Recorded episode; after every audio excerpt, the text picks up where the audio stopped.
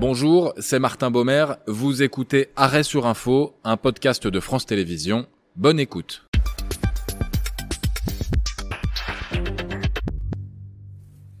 Soyez les bienvenus dans Arrêt sur Info. Trois dates, une demi-heure et des experts pour appuyer sur le bouton pause et revenir sur l'une des actualités principales de ces derniers jours. Émission que l'on consacre aujourd'hui à la semaine d'après, celle qui a vu Emmanuel Macron retourner sur le terrain, à portée d'engueulade, comme on dit, enquête d'opinion et peut-être aussi d'oubli. La colère s'exprime, je ne m'attendais pas à autre chose, mais euh, elle ne m'empêchera pas de continuer à me déplacer partout à travers le pays, parce que nous devons continuer d'agir et d'avancer. Avec nous aujourd'hui, Émilie Zapalski, experte en communication politique, fondatrice de l'agence Émilie Conseil. Erwan Brucker, journaliste à, l'Express, dont le numéro de cette semaine s'intéresse notamment à Emmanuel Macron et aux dangers de la solitude volontaire. Et Véronique Reissoult, directrice de Backbone Consulting et spécialiste de l'opinion. Merci à tous les trois de participer à Arrêt sur Info. Passez à autre chose, tournez la page, avancez, changez de séquence. Prenez le terme que vous voulez, mais lundi dernier, le 17 avril à 20h, quand Emmanuel Macron parle dans une allocution, l'idée générale est assumée. Essayez de sortir de cette période politique compliquée qu'est la réforme des retraites.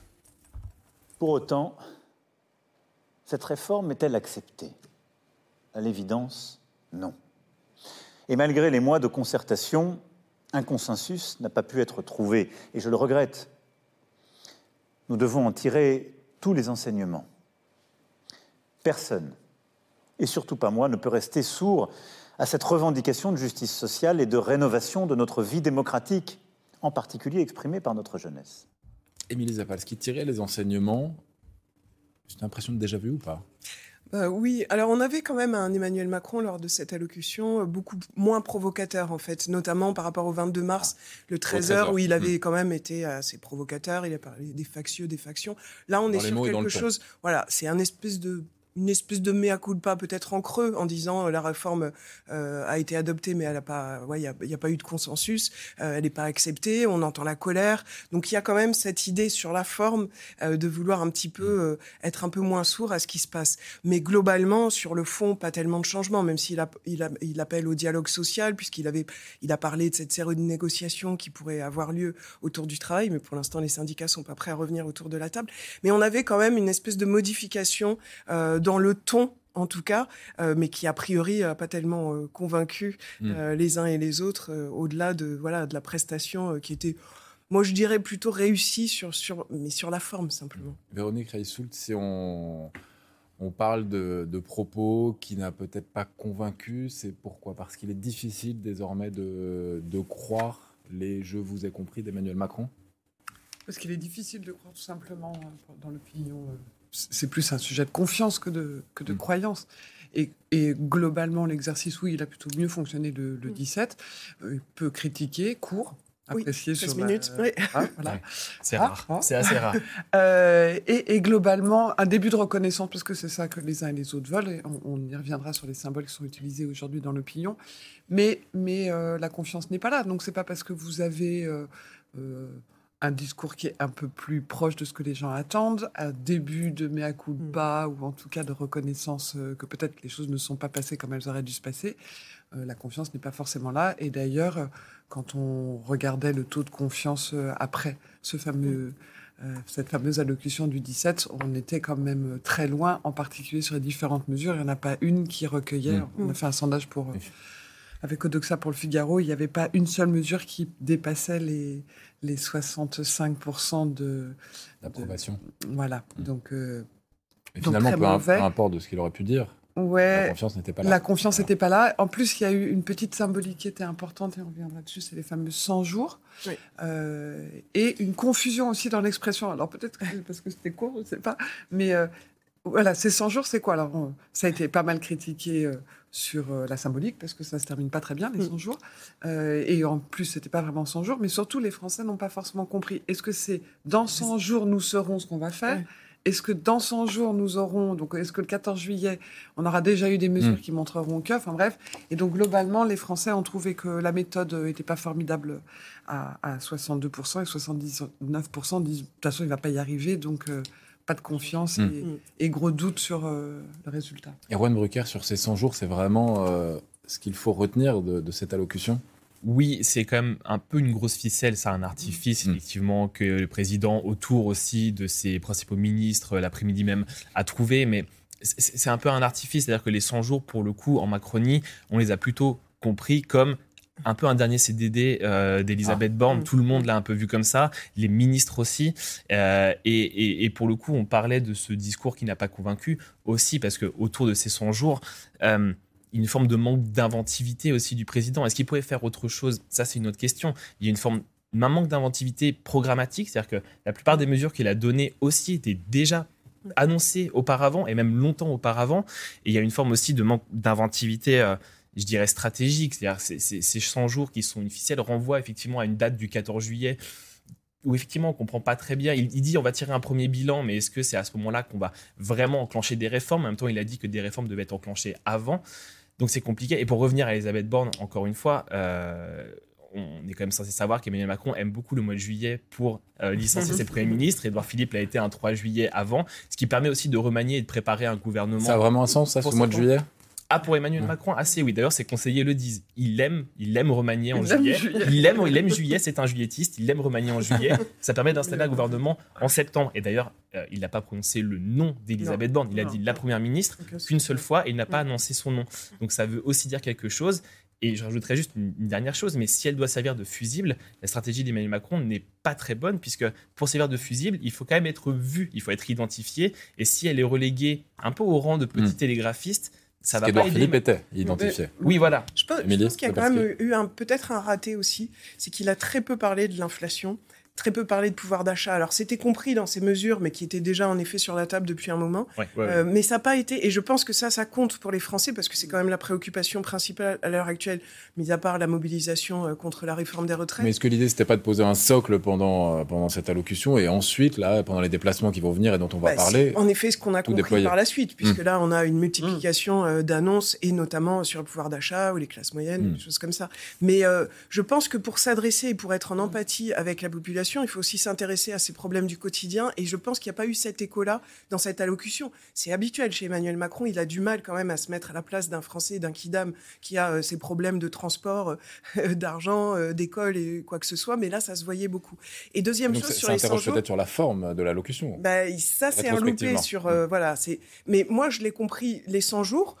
moi, pour moi, parce que ça a été très bizarre, hein, il a collé deux termes. Il a dit 100 jours d'apaisement et d'action. D'apaisement, d'ambition, d'écoute et d'action. Euh, en fait, lui, il retient que l'action, parce que apaisement et action, c'est quand même un peu particulier. C'est-à-dire qu'on apaise, on fait une accalmie, mais tout en agissant. Donc ça veut dire que lui, il a véritablement choisi, et cette semaine nous l'a montré, l'action. C'est-à-dire, je vous ai compris, vous n'êtes pas très content sur la réforme des retraites, mais vous savez, on est obligé, et moi je fais le bien pour votre pays, et je vais commencer à y aller, et je passe la seconde dès le lendemain, les déplacements ou le surlendemain des déplacements avec des annonces. Donc, on n'est pas dans le même timing. Je pense que les Français, ils sont restés bloqués à la réforme des retraites et à leurs soucis du quotidien. Et lui, il vise l'avenir de la France avec tout ce qu'il veut relever. Et on entend parler de la dette, Mm. du déficit, mais qui ne parle pas pour l'instant concrètement aux Français. Vous voulez tous les deux réagir, Véronique Reissouk, Mm. peut-être? Moi, je pense qu'il y, a- il y a des tas de choses, on va y revenir, qui parlent au français. Euh, et après, euh, apaisement et action, euh, globalement, euh, enfin, voilà, c'est le socle que lui a posé, c'était pas tellement le sujet euh, des Français. Et quant à, à, à Madame Borne, ça ne change absolument rien. Pour Oui, eux, c'est un sujet parfaitement politique. et- Oui. Mais euh, fusible, pas fusible, c'est pas du tout euh, Ah ouais. le sujet pour les Français. Ils, ils attendent des mesures concrètes. Euh, ils ont euh, déjà, j'anticipe un peu sur, sur ce qu'on va dire Non, mais après, mais, un petit sujet sur les mesures et les actions Oui. par rapport à cette réforme où ben, voilà, on passe, on passe vite. Mais peut-être Mais qu'il on sait, en du coup, parce pour que là, là, on anticipe, peut-être qu'il Ouais. sait, Emmanuel Macron, Ben, quand, quand il fait cette allocution, que va venir gagner, ensuite. euh, C'est pour ça qu'il gagner. ne. J'espère qu'il que c'est pas peut-être, je pense qu'il sait, sinon Oui. c'est un peu angoissant. Euh, et après, le, le- la- dans les premières mesures, il y a les fameux euh, revenus pour les, euh, pour Les les enseignants. enseignants, et on vous dit tout de suite que c'est grâce à la réforme des retraites. Et donc, en fait, il y a, il y a quand même une petite explication de texte qui arrive derrière, qui passe mal, je vous le dis, mais... Oui, mais ça, on comprend. C'est Erwan la Brucker. justification, c'est Ouais, une explication. ça. Erwan Broca. Non, Sur le pouvoir d'achat, c'est vrai, en tout cas, beaucoup des ministres qui étaient là dans la réunion l'après-midi avant l'allocution Mhm. ont été étonnés de le voir passer sous silence Ah. euh, autant euh, et les classes moyennes et les questions de pouvoir d'achat. C'est pour ça que le lendemain, dans les matinales, sur les plateaux, la plupart des ministres même ont sorti un peu le gros rouge qui tâche sur, peu, ouais. un- sur, sur les mesures pour les classes moyennes et de pouvoir d'achat. Et, et concernant l'apaisement, effectivement, il est plus dans l'action, le champ lexical était plus celui de l'action. Il a dit agir, action, Oui, reconstruction, avancer, j'ai noté, non. avancer, etc., que dans l'apaisement. Mais c'est un passage obligé. Il est obligé sémantiquement de le dire. Mais comme cette interview-là était, enfin, cette allocution était aussi un passage obligé, c'est-à-dire que même s'il n'avait pas grand-chose à annoncer, il était obligé de la faire. Oui, c'est vrai. Et ça Et en allocution plus qu'en conférence de presse, pourquoi pas Oui. pour Oui, qu'il avait déjà fait une, parce qu'il avait déjà fait une interview avant et déjà fait un 13h et que justement on se gardait ce créneau du 20h et Mm. cette allocution pour aussi faire court et pour maîtriser Et- encore plus sa communication. Et pour faire plus solennel. Oui, aussi. C'est-à-dire qu'une complètement. interview, c'est pas la même chose qu'une allocution présidentielle. Donc, je pense qu'on avait besoin de quelque chose fait. de solennel. Et après, on, on y viendra dans le, le- le premier des déplacements qu'il a eu du 19 avril.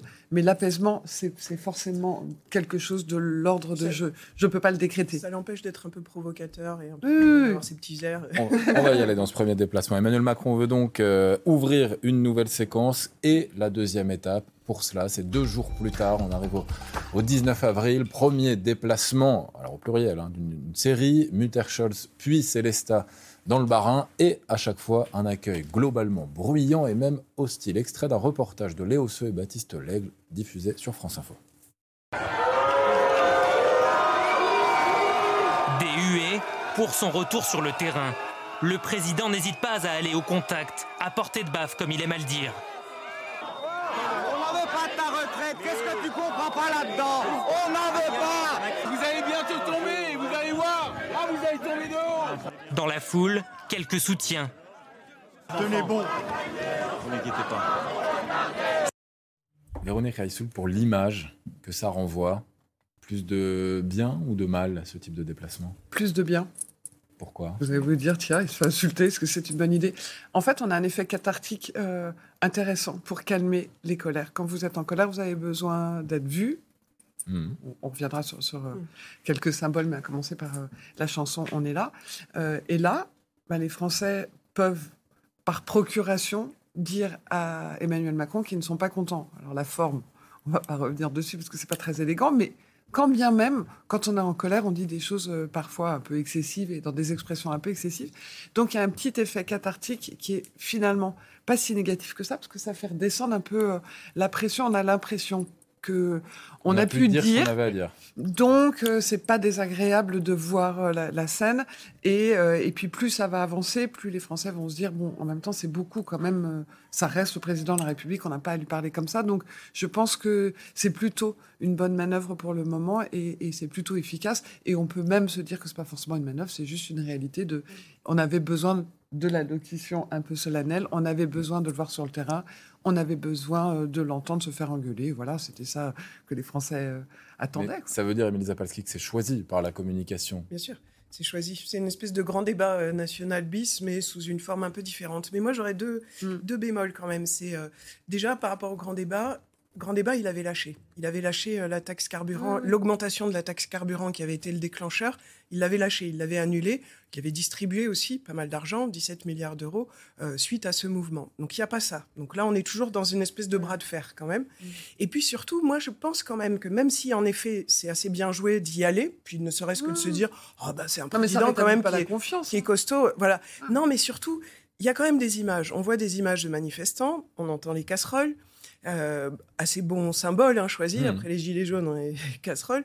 Euh, et on a cette multiplication de manifestants. On entend aussi parler de beaucoup d'actions qui se passent en même temps euh, en France qui se préparent aussi euh, Roland Garros et choses comme ça Festival de Cannes.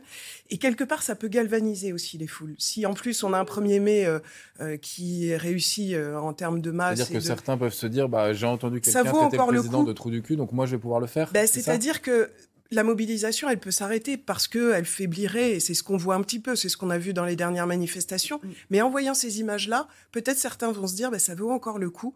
Euh, J'ai fait grève pendant tant de temps, je me suis privé de mon salaire. Il y a peut-être encore du grain à moudre pour s'opposer à ça. On est peut-être encore un petit peu fort ensemble. Je ne sais pas parce qu'à l'heure actuelle, c'est très difficile de savoir de quel côté va, va, va tourner. On est vraiment dans un moment de bascule. Mais en tout cas, c'est vrai que pour lui, c'est aussi bien de de- d'y aller. Et puis en plus, on sait qu'il aime ça, qu'il est assez Oui, bon oui, d'ailleurs oui. euh, dans Les réponses euh, en, en interpersonnel, euh, mais on, verra ce que ça, de- ça crée. vous empêcher de parler. Allez-y. C'était juste que d'abord, ça va pas rétablir la confiance qui est quand même Oui, plus importante. que- Ouais, Voilà. Mais c'est un effet Euh, positif globalement. Après la galvanisation, oui, les gens ils sont contents de voir, mais je suis pas sûr que. En revanche, il y a une chose qui est certaine, c'est que les casseroles, on n'a pas fini de les, les voir. Oui. D'abord parce que c'est un symbole, mais c'est un symbole à plein de niveaux. Le premier, c'est que ça fait. Donc c'est pas anecdotique, c'est un symbole. Mais pas du tout anecdotique. ouais. Euh, c'est bien choisi. Ça fait du bruit. Euh, c'est pas dangereux. Les Français, ils ont peur depuis un moment. Ils ont peur des violences. C'est une des raisons pour lesquelles ils allaient moins dans la rue. Ensuite, euh, les casseroles symboliquement, c'est les mauvaises actions que vous vous traînez. Donc il y a quelque chose. Macron suivi par des casseroles. Et puis, casse- Pardon, accessoirement, qu'on tente de les interdire, ce n'est pas anecdotique non plus. Non, mais- que le- le- Non, mais c'est risible. l'arme C'est dangereuse une poêle à frire. Mais surtout, on a parlé pouvoir d'achat. Les Français n'arrivent pas à remplir leur frigo, Oui. en tout cas, voilà. Et donc, ils n'ont rien à mettre dans la casserole. bouillir la Et donc, la casserole, on va l'avoir un bon bout de temps parce que c'est un symbole extrêmement fort sur plein de choses. Vrai. Et euh, on n'est pas en train d'être incivique quand on est en train de taper fort pour couvrir la voix de l'expression de l'exécutif et du président ou pour dire qu'on est Ça là. s'entend de pour loin. dire- c'est-à-dire ça s'entend de loin. euh, Donc, donc Ça je gêne, hein, pense qu'on va d'ailleurs, la parce voir qu'ils pendant un bon bout de temps. euh, et et c'est pas. euh, Enfin, voilà. Erwan Brucker. Non, non, je- effectivement, c'est quelque chose qu'il aime faire, qu'il a beaucoup fait aussi durant son premier quinquennat. Il entreprend beaucoup de voyages, un peu à la Nicolas Sarkozy d'ailleurs, ils ont ce, ce point en, en Mm. commun. Il aime entreprendre Oui, des, ça. des voyages, des déplacements qui sont en même temps locaux et thématiques. C'est-à-dire que euh, Mm. dans l'Hérault, ça a été l'éducation, Mm. en Alsace, ça a été la réindustrialisation. C'est quelque chose qu'il aime faire et je pense que stratégiquement pour l'Élysée et pour lui-même, il y avait aussi une volonté de prendre à partie les Français, un peu de po- polariser. Je pense qu'Emmanuel Macron n'a aucun problème avec le fait de polariser en ce moment, puisque de toute façon les blocs sont déjà construits, et de lui montrer, quand il dit ce ne sont pas les casseroles euh, qui font avancer la France, euh, euh, les casseroles font du bruit, mais elles ne sont pas dans le dialogue. Là, il prend à partie les gens face caméra et il ne vient pas toujours voir les journalistes, je peux vous le dire. Là, il vient voir les journalistes pour dire il y a des gens qui font du bruit, il y a des gens qui ne font pas avancer la France, moi je suis dans le dialogue et j'essaie de le faire. Donc c'est une volonté aussi de montrer la différence entre lui et ces gens qui font du bruit mais qui ne font pas avancer le pays. On avait pris l'ampleur du côté de l'Elysée de, de, de ses réactions dans, dans, la, dans la rue quand il irait au contact. On savait qu'il serait confronté à ça. Évidemment, évidemment, oui, ça aurait été assez dramatique si Ouais. l'Élysée n'avait pas Ouais. anticipé ce genre de choses. On le savait, on sait aussi que. Alors attention, parce qu'il faut aussi dire que ce sont des gens, pour certains, effectivement, qui sont soit sympathisants, soit militants, mais quand même qui prennent leur journée de, de boulot, qui vont aussi parfois euh, dans des endroits un peu reculés pour le faire. Donc ça veut aussi dire quelque chose, c'est pas anecdotique. Mais effectivement, l'Élysée était consciente que des militants, des sympathisants, probablement France Insoumise aussi, allaient venir perturber. Et, et, et c'est pas grave parce que le, le président n'avait pas de souci avec ça. Il aimait ça, c'était pas un problème. Mais effectivement, l'Élysée s'attend aussi que ça continue dans les semaines qui viennent. Mais quand même, entendre euh, des euh, vous allez tomber euh, et de haut, c'est- c'est. Ça- Est-ce que c'est courant, Je pense j'ai- pas que ça soit gênant. Moi, ce qui, me- ce qui me paraît plus embêtant, c'est cette façon. Enfin, on a vu des images des policiers emmener les manifestants un peu plus loin, parce qu'en effet, les casseroles, c'est embêtant d'entendre des discours et des conférences de presse avec Mais- le mais bruit des d'ailleurs, le casseroles. lendemain, dans l'Hérault Ils Ganges, s'entendaient pas entre eux. le lendemain dans l'Hérault, euh, les manifestants ont été un peu plus éloignés. Oui, tout que à fait. Il y a eu une stratégie. Il y a eu une stratégie. Et puis, il y a eu aussi des bains de foule un peu plus inattendus, pas prévus. On sait que les ordres du jour des déplacements sont donnés au dernier moment pour Mm. justement que les syndicalistes ne s- ne s'o- s'organisent pas pour faire un mauvais euh, comité d'accueil. Euh, mais euh, il y a cette volonté d'essayer de surprendre pour y aller. Mm. Mais moi, je pense que c'est ces images-là qui font plus mal parce que on voit, euh, on voit des manifestants qui, franchement, sont pas des gros méchants. Et en effet, comme disait Véronique, avec des casseroles, euh, interdire les casseroles, ça devient ridicule, c'est risible. Et on en a entendu Mm. des rires euh, à propos de ça. Mm. Et moi, je pense que c'est plus ces images-là parce que ça fait un vrai décalage entre ce monde d'élite qui veut nous parler dans un endroit sécurisé, bunkerisé, qui parle même presque pas aux journalistes. On a entendu que les journalistes sont quand même dans un pool très très éloigné du président. Alors ça, c'est Et très puis, de l'autre. Dans la côté- campagne, c'était déjà Oui, le cas. mais là, c'est- là, très on voit que comme c'est- façon de faire. Là, on a vu les premières images quand il est allé visiter euh, l'entreprise euh, de bois, euh, de construction de bois. On a vu quand même les manifestants, bah, tout d'un coup, on les éloigne, on les éloigne parce qu'il faut qu'ils s'approchent. Euh, les ministres, c'est pareil, ils sont poursuivis. hein. François Braun, le ministre de la Santé, Hmm.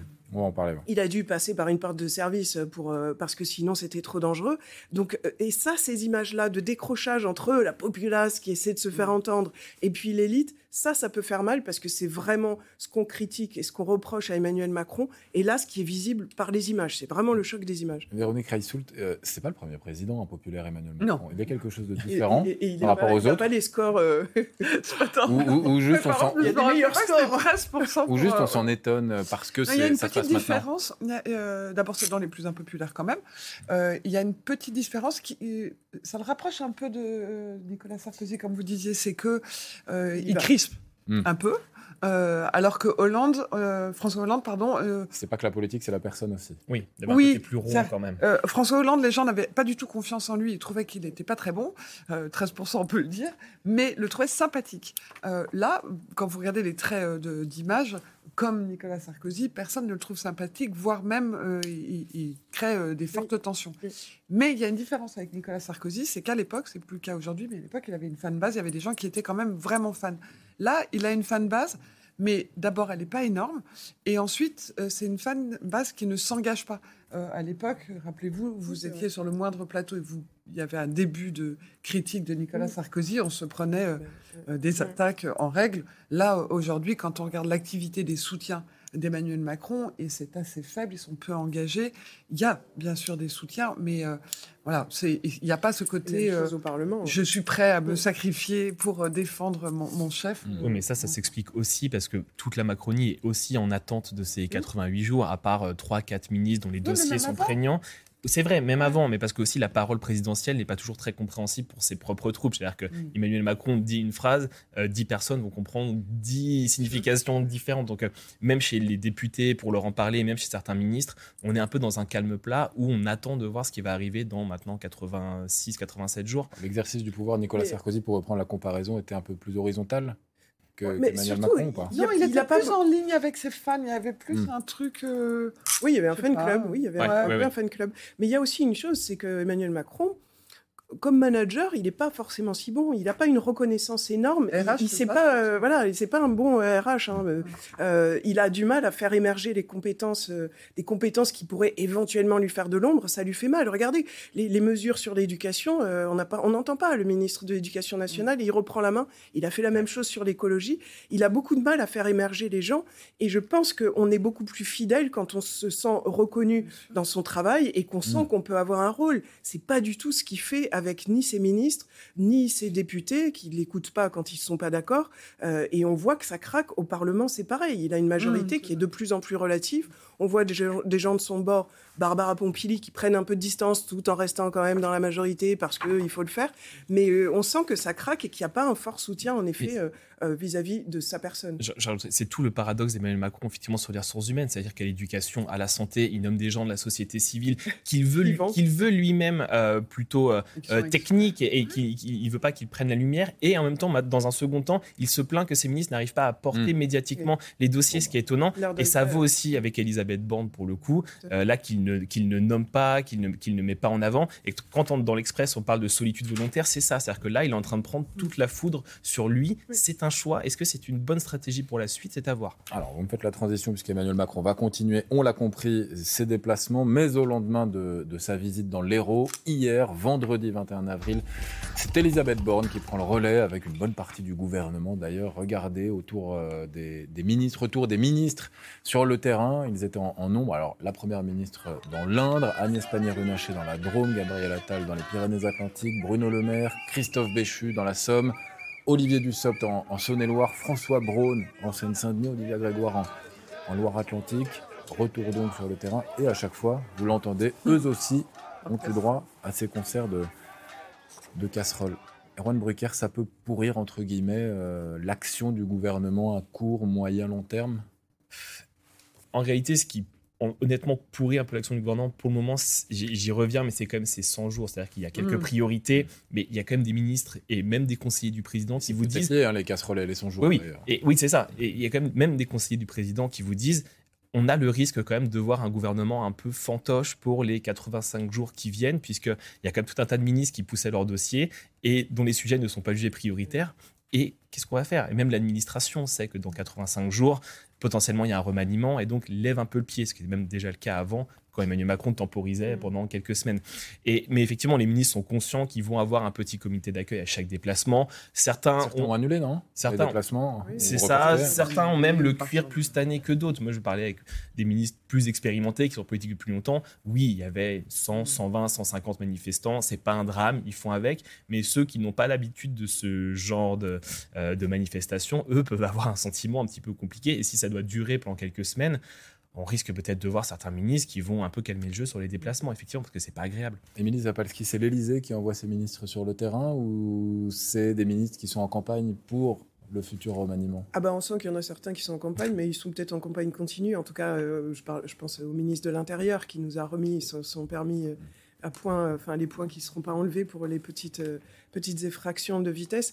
Euh, bien sûr qu'il y a des velléités. Après, je ne sais pas si Emmanuel Macron laissera fleurir ou s'épanouir ces velléités-là. L'idée, c'est d'occuper le terrain, c'est de multiplier les annonces, d'essayer de satisfaire justement tout ce qui n'a pas été satisfait avant. Voilà, pour, pour éponger les retraites. Moi, je reviens sur euh, deux choses. C'est en effet l'incohérence de Mm. justifier à nouveau. On a eu quand même un Emmanuel Macron qui, après nous avoir dit que ça devait financer la santé, la transition écologique, puis finalement rassurer les milieux financiers, puis faire de la justice sociale, et puis je, je dois en louper, euh, dans le, euh, choses, équilibrer euh, tout simplement le régime. Là, nous dit ah mais la réforme des retraites, on l'a fait parce que il fallait financer euh, la rémunération des professeurs. Enfin là, ça devient un peu euh, pas très cohérent.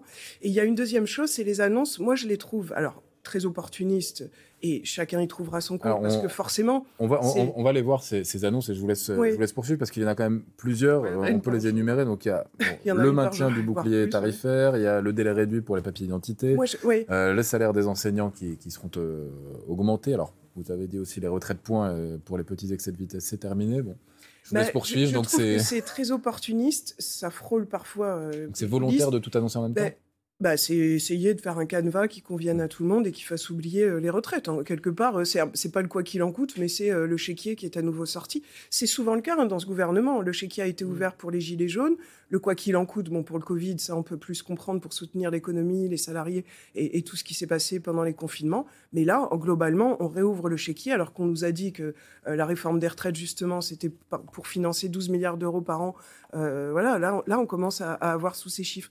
Mais moi, ce qui m'inquiète plus, c'est les premières mesures, mais dès l'allocution d'Emmanuel Macron, qui était quand même très connotée droite, voire euh, très droite-droite quand même. hein, euh, contrôle de, de l'immigration illégale, fraude sociale et fraude fiscale, avec un Bruno Le Maire qui nous en a rajouté euh, une couche sur euh, fraude sociale. On va pas laisser 9 partir mois de résidence pour les, au Maghreb. Euh, bon, permis à point, c'est très populiste, mais on, on- on voit qu'on s'adresse à la France des Gilets jaunes aussi. Je, je trouve que ça a des connotations. On sent qu'à l'électorat euh, est ciblé aussi euh, à travers tout ça. On peut parler de cadeaux ou pas? Alors, de cadeaux, je sais pas vraiment, et je- j'ai pas vraiment les chiffres en tête sur, sur- sur, pour le coup combien ça coûte. Le, le salaire des professeurs, évidemment, ça, C'est ça- 2-3 milliards. c'est- beaucoup. Effectivement, surtout l'idée, c'était un de prendre des mesures qui passaient aussi soit par décret, soit par voie réglementaire, mais pas par une loi, c'est-à-dire qu'il fallait aller vite. Et deux, il fallait parler à cette France, alors comme on dit au mercredi, cette France qui travaille, cette France des classes moyennes qui prend les effets de seuil et qui a aussi un sentiment d'injustice. Et il y avait effectivement le lendemain, avec tous les ministres qui étaient sur les plateaux, un petit côté quand même où on flattait un tout petit peu les bas instincts, euh, mais aussi pour faire comprendre aux gens qu'on comprenait leurs problèmes du quotidien. Et le permis, un ministre me disait, mais nous, on n'entend que ça, des gens qui nous parlent de ce permis, parce que autant l'amende, ça allait, mais le permis, le point, petit à petit, bah, ça faisait qu'on Mm. voilà, on pouvait plus travailler. Euh, les services publics, c'est pareil. Stanislas Guérini, ministre de la fonction publique, euh, poussait beaucoup pour, qu'on, pour que ça aille plus vite, effectivement, et, et dans les préfectures, et dans les petits guichets du quotidien. Donc on voit bien là... Après, La réalité, c'est que ça fait trois mois qu'ils ne peuvent parler de rien d'autre que des retraites. Et voilà, c'est ça. Et, et- et voilà. Et, la- réalité, c'est qu'on voulait parler absolument à cette France-là et prendre des mesures rapides si possible. Après, le problème en Macronie, c'est toujours ça. C'est-à-dire que si on donne beaucoup à manger tout de suite et qu'on met tous nos œufs dans le même panier en l'espace de quelques semaines, qu'est-ce qui reste dans 2, 3, 4 mois? Ça Il n'y a peut-être pas de compliqué. 3-4 mois pour les ministres. Oui, et non, non. Et ils, sont, ils en sont conscients, je peux vous le Euh, dire. ça peut marcher dans l'opinion publique ou pas? Oui, mais de nouveau, c'est un sujet de confiance. Euh, Mm. Ensuite, ce qu'on constatait dans les commentaires, c'est que euh, c'est formidable que le gouvernement s'aperçoit aujourd'hui qu'on met euh, des mois et des mois pour avoir euh, Mm. Euh, son permis de voilà, c'est- sa carte d'identité ou son passeport, vous pouvez aller sur Facebook et vous avez des litanies de, de commentaires et de Mm. et d'exemples euh, et de cas euh, parfois kafkaïens de ce que voilà comment on fait pour refaire ses papiers et ça fait longtemps. Vous avez même une politologue Chloé Morin qui avait fait un article entier dans son bouquin sur ces- ces- Ouais. l'action publique difficile à, à- à comprendre tellement elle est par moments dysfonctionnante. Euh, voilà, globalement, il n'y a pas un Français qui, qui ne se réjouit pas de ce qui est annoncé euh, d'une façon ou d'une autre. Bon, le, le sujet des, de- de- des permis à points, il y a un petit, euh, Oui. Un, peu plus de commentaires euh, plus ou moins Oui, positifs selon que l'on est concerné ou pas, mais Voilà, globalement, les gens concernés trouvent ça bien et ceux qui ne sont pas concernés mal, voilà. Euh, mais oui, ça fonctionne. Est-ce que ce type de mesure va restaurer la confiance? Certainement pas. Est-ce que ce type de mesure est d'un registre à faire en sorte que tout le monde se dise on est calmé? Certainement pas. Est-ce que ce type d'annonce et le carpet euh, annonce euh, est de, de, en mesure de faire en sorte qu'on regarde ailleurs? Oui, sûrement, sûrement. Mais ça ne changera pas le sujet de fond. Mais oui, sûrement. Plus ils vont annoncer, plus ils vont bouger, voilà. Et après, l'opinion publique est assez lucide sur les motivations des uns et des autres. Monsieur Darmanin, euh, en particulier, est assez euh, euh, raillé, on va dire, pour euh, le fait que ah tiens, tu voudrais pas être Premier ministre. Euh, comme ça n'est pas une problématique que se pose réellement l'opinion publique, persuadée que c'est pas ça qui changera Mm. forcément les choses. Sauf que lui, c'est le seul où les uns et les autres se disent non, on n'en veut pas. Euh, voilà, mais après, euh, Bon, voilà. et on parle souvent de ministres où, euh, oui, les, les- les politiques connaissent, mais on ne les connaît pas, donc On verra en tout cas si ces perturbations de, de déplacement se poursuivent. L'Elysée parle de deux déplacements au contact des Français par semaine jusqu'à juillet. Merci, un grand merci à tous les trois d'avoir participé à Arrêt sur Info, émission que vous pouvez retrouver comme chaque semaine en podcast sur l'ensemble des plateformes d'écoute. C'était Arrêt sur Info, un podcast de France Télévisions. S'il vous a plu, vous pouvez bien sûr vous y abonner, mais aussi nous retrouver en vidéo, c'est sur franceinfo.fr ou sur le canal 27, chaque samedi en direct à 10h.